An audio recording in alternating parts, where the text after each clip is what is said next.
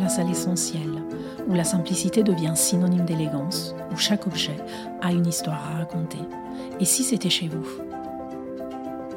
Épure, le podcast qui soigne votre intérieur, où l'on parle de minimalisme, de feng shui, de simplicité, de vivre avec moins pour les intégrer au quotidien de nos vies. Je suis Hilaria Faton, designer d'intérieur et minimaliste persuadée qu'il faut adapter cette démarche à notre style et à nos besoins. Je serai votre guide dans ce voyage vers un intérieur moins encombré.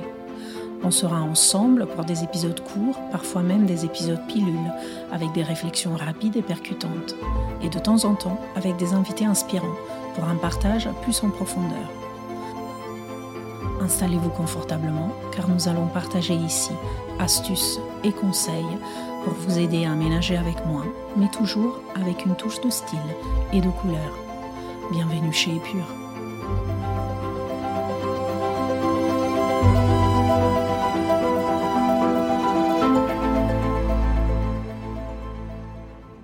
Ici aujourd'hui on parlait des soldes. Désormais, les occasions pour dépenser moins, pour acheter plus, ne manquent pas, que ce soit les Black Friday, Blue Monday, les soldes, les ventes privées, on nous pousse toujours plus et toujours plus souvent à acheter plus pour nos maisons ou pour nous. Aujourd'hui, on va essayer de comprendre les implications de cette vague de consommation forcée, pourquoi on est poussé à le faire et comment arriver éventuellement à le faire de façon raisonnée et raisonnable. Nous vivons dans une société qui nous pousse à la consommation. Ça, on le sait. Les publicités, que ce soit dans la rue, dans nos téléphones, euh, sur les applications, les réseaux sociaux, nous incitent à profiter de toutes sortes de produits, produits physiques, des objets ou des services, pour, soi-disant, améliorer notre vie. C'est la base de notre système de société et c'est ce qui permet à notre économie de fonctionner.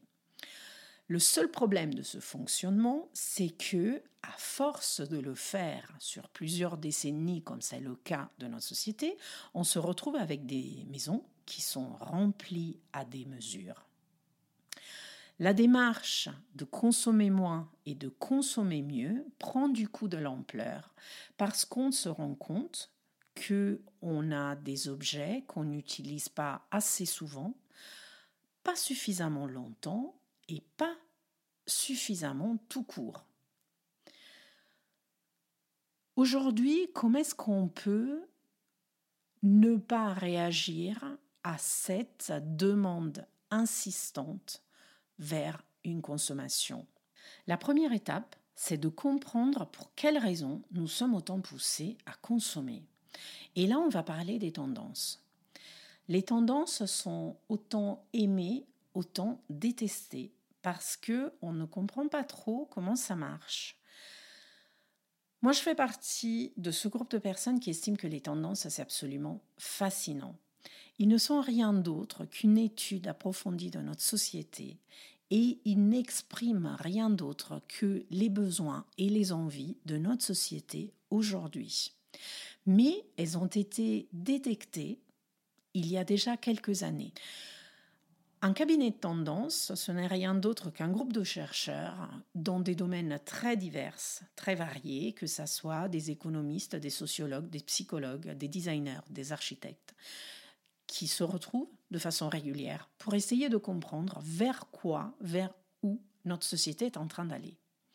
Ils essayent de trouver du coup des réponses via un choix de couleurs, de textiles, de textures, de motifs ce que vous voyez aujourd'hui dans les magasins, c'est quelque chose qui a été en quelque sorte décidé entre guillemets il y a quelques années.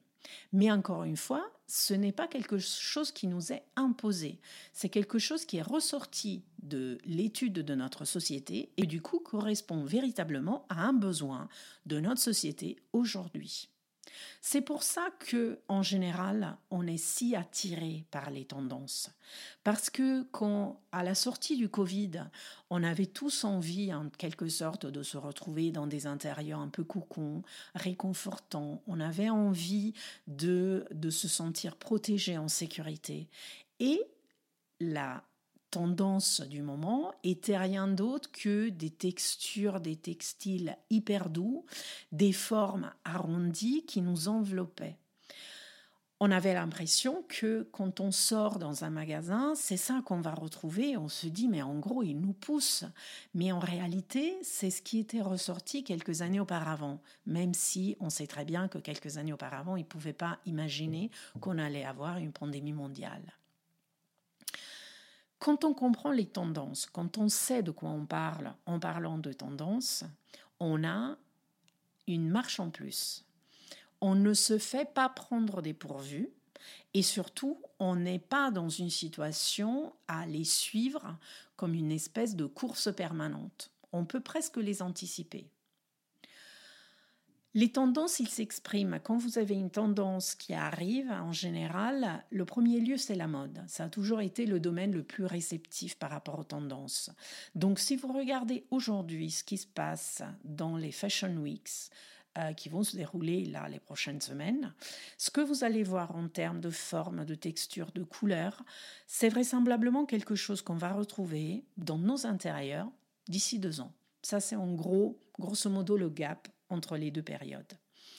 Quand une tendance, elle arrive dans la partie intérieure de nos maisons, on va la garder entre 3 et 5 ans maximum pour les tendances les plus importantes. Et à la fin de la tendance, on va en quelque sorte d'un côté en avoir marre et de l'autre côté passer à autre chose, parce que notre société sera passée à autre chose. Aujourd'hui, en ce moment même, en ce début d'année, comme tous les débuts d'année, vous allez probablement avoir déjà vu de nombreuses vidéos qui vous disent ce qui est in et ce qui est out cette année. Ça, c'est la dérive des tendances. C'est-à-dire que, en quelque sorte, assise dans un fauteuil, vous avez un designer souvent qui va vous dire votre fauteuil dans cette texture cette année, vous l'utilisez plus. Par contre, vous allez acheter quelque chose dans cette couleur. Et c'est à cause de tout ça que nos maisons, que nous, on achète de plus en plus parce qu'il faut tenir le pas avec ces changements incessants et que en quelque sorte on a une espèce de aversion vers les tendances parce qu'on se dit ils nous poussent à la consommation. Les tendances, pas dans leur forme actuelle, ont toujours existé. Quand vous regardez un intérieur des années 50, des années 20, des années 80, ou même à l'intérieur des siècles derniers, vous savez exactement à quelle époque l'intérieur a été décoré, à quel moment l'immeuble a été construit. Parce que, encore une fois, ça fait partie de, des couleurs, des textures, des textiles qui étaient utilisés à cette époque, des formes aussi. C'est pour cette raison-là que les tendances, c'est essentiel de les comprendre, pas forcément de les suivre à la lettre, parce que ça nous permet déjà, nous, de comprendre ce qu'on aime et surtout de s'y adapter. Et là, on passe à l'étape supérieure. L'une des raisons pour lesquelles il est si important de comprendre et d'apprécier les tendances, c'est qu'on peut tourner la machine à notre avantage. Je vais vous faire un exemple. J'ai toujours adoré le verre. Pour moi, surtout. Je l'ai toujours eu dans mes maisons, mais surtout pour moi, à porter. Il se trouve que pendant des années, c'était très compliqué de trouver des habits verts. Quand vous alliez dans les magasins, vous ne le trouviez pas forcément parce que c'était tout simplement pas à la mode. Il y a quelques années, j'ai eu la chance que le vert était enfin devenu la couleur tendance. Depuis, ça continue avec des tonalités, des nuances différentes, mais c'était un peu une grosse nouveauté. Et j'en ai profité.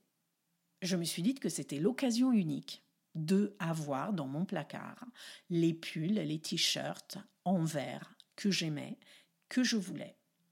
Et j'en ai profité. La raison pour laquelle est si important de connaître aussi ce qui se passe au niveau des tendances, c'est que vous aussi, vous pouvez le faire.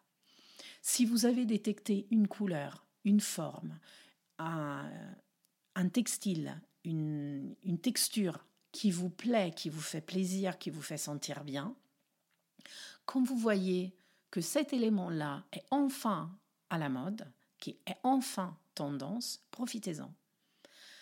En quelque sorte, faites en sorte de vous créer votre garde-robe intemporelle ou votre intérieur intemporel.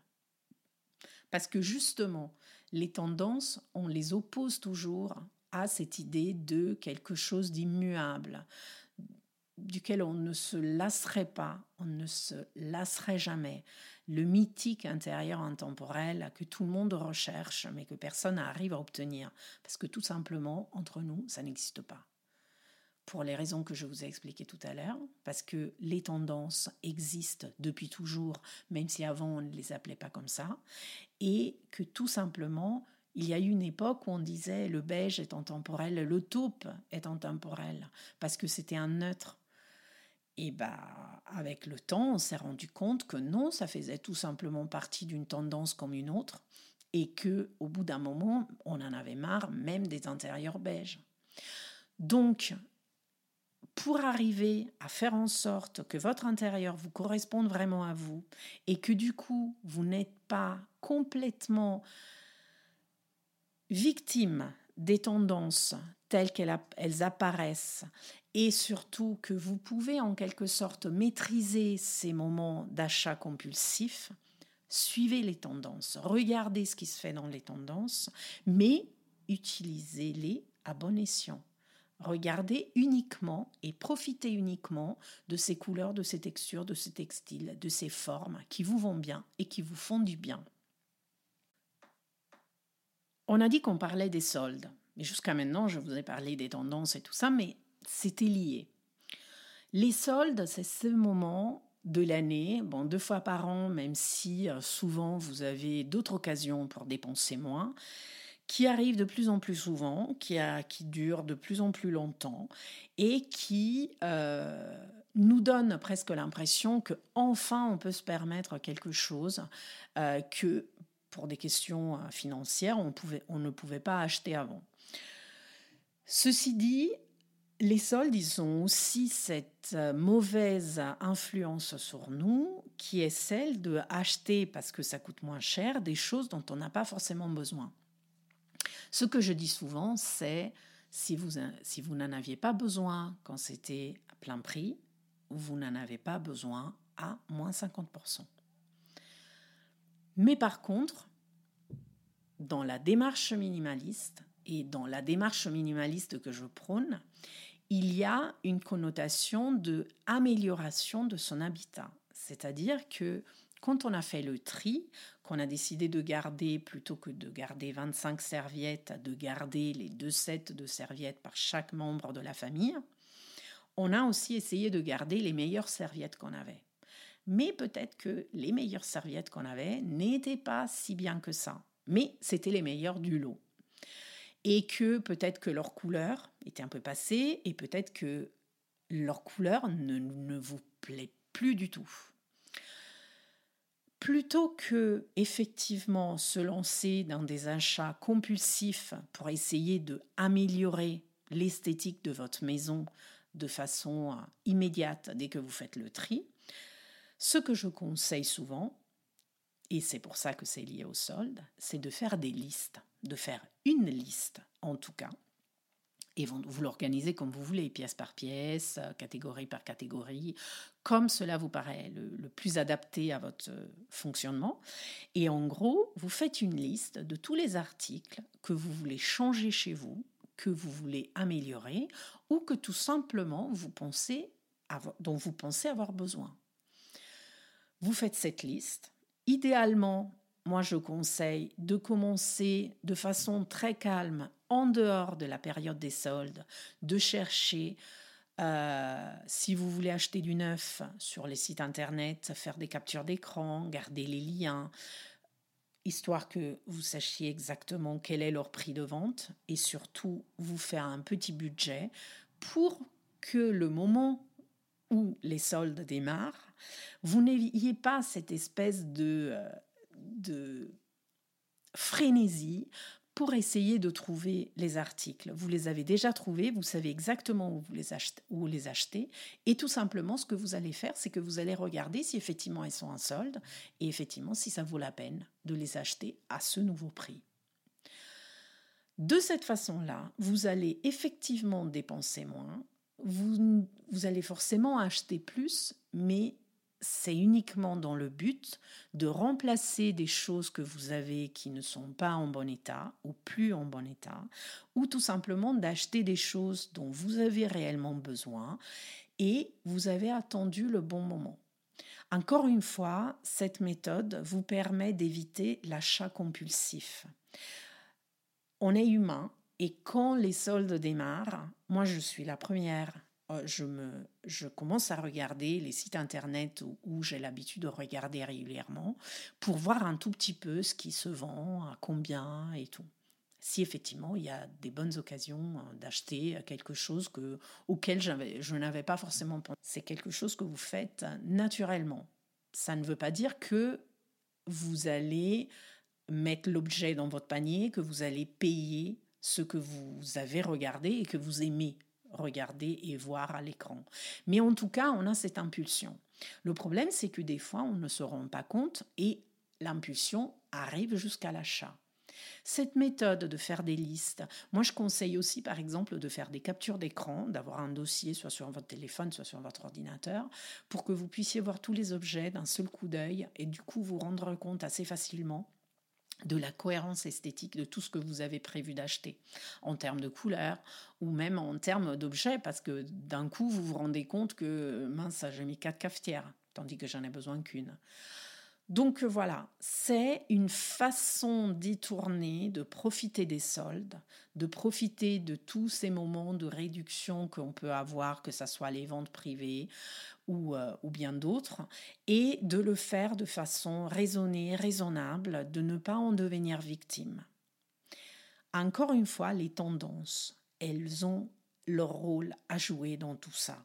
Parce que ce qui se passe, c'est que une fois que la tendance est passée, vous allez principalement trouver, ou est en train de passer, vous allez principalement trouver des objets ou des articles liés à cette tendance qui vont être à moindre prix. À ce moment-là, si ces objets-là font partie de cette esthétique que vous essayez de donner à votre maison parce qu'ils ont ces formes, ces couleurs, ces textures que vous aimez particulièrement, c'est le moment d'en profiter. C'est très compliqué toujours de parler de solde, de réduction, d'achat quand on essaye de parler d'une démarche minimaliste. Mais euh, le message que je veux essayer de véhiculer, c'est surtout un message qui veut euh, déculpabiliser par rapport à, des attitudes, par rapport à des comportements qui sont tellement ancrés chez nous et dans notre société qu'il est parfois difficile de s'en défaire complètement.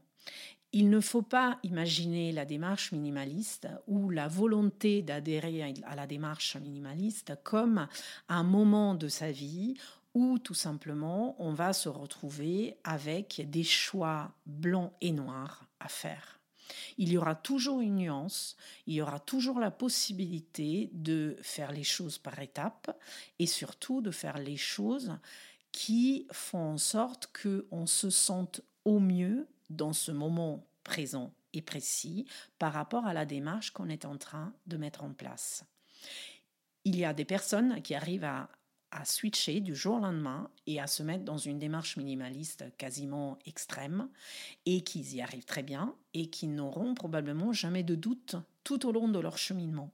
Il y en a d'autres qui vont faire deux pas en avant et quatre en arrière et ainsi de suite pendant très longtemps avant d'arriver à maîtriser la démarche. Il faut surtout se dire que notre société nous impose et nous donne des, euh, euh, des fonctionnements qui sont désormais véritablement ancrés chez nous. Il faut en quelque sorte déconstruire tout ça pour réussir à passer outre ces mécanismes. Les soldes, malheureusement, ils en font partie. Les tendances, ils en font partie. Mais encore une fois, on peut essayer de les utiliser, les appréhender, les apprivoiser mieux pour pouvoir avancer dans la démarche, être fier de ce qu'on est en train de faire, sans être complètement en opposition à ce qu'on dit qu'on va faire, et pour essayer de faire en sorte que malgré une adhésion, même partielle, à ce type de manifestation, qui font partie de notre société de consommation, on arrive à les maîtriser et on arrive à faire en sorte qu'ils participent, tant bien que mal, aussi à notre démarche.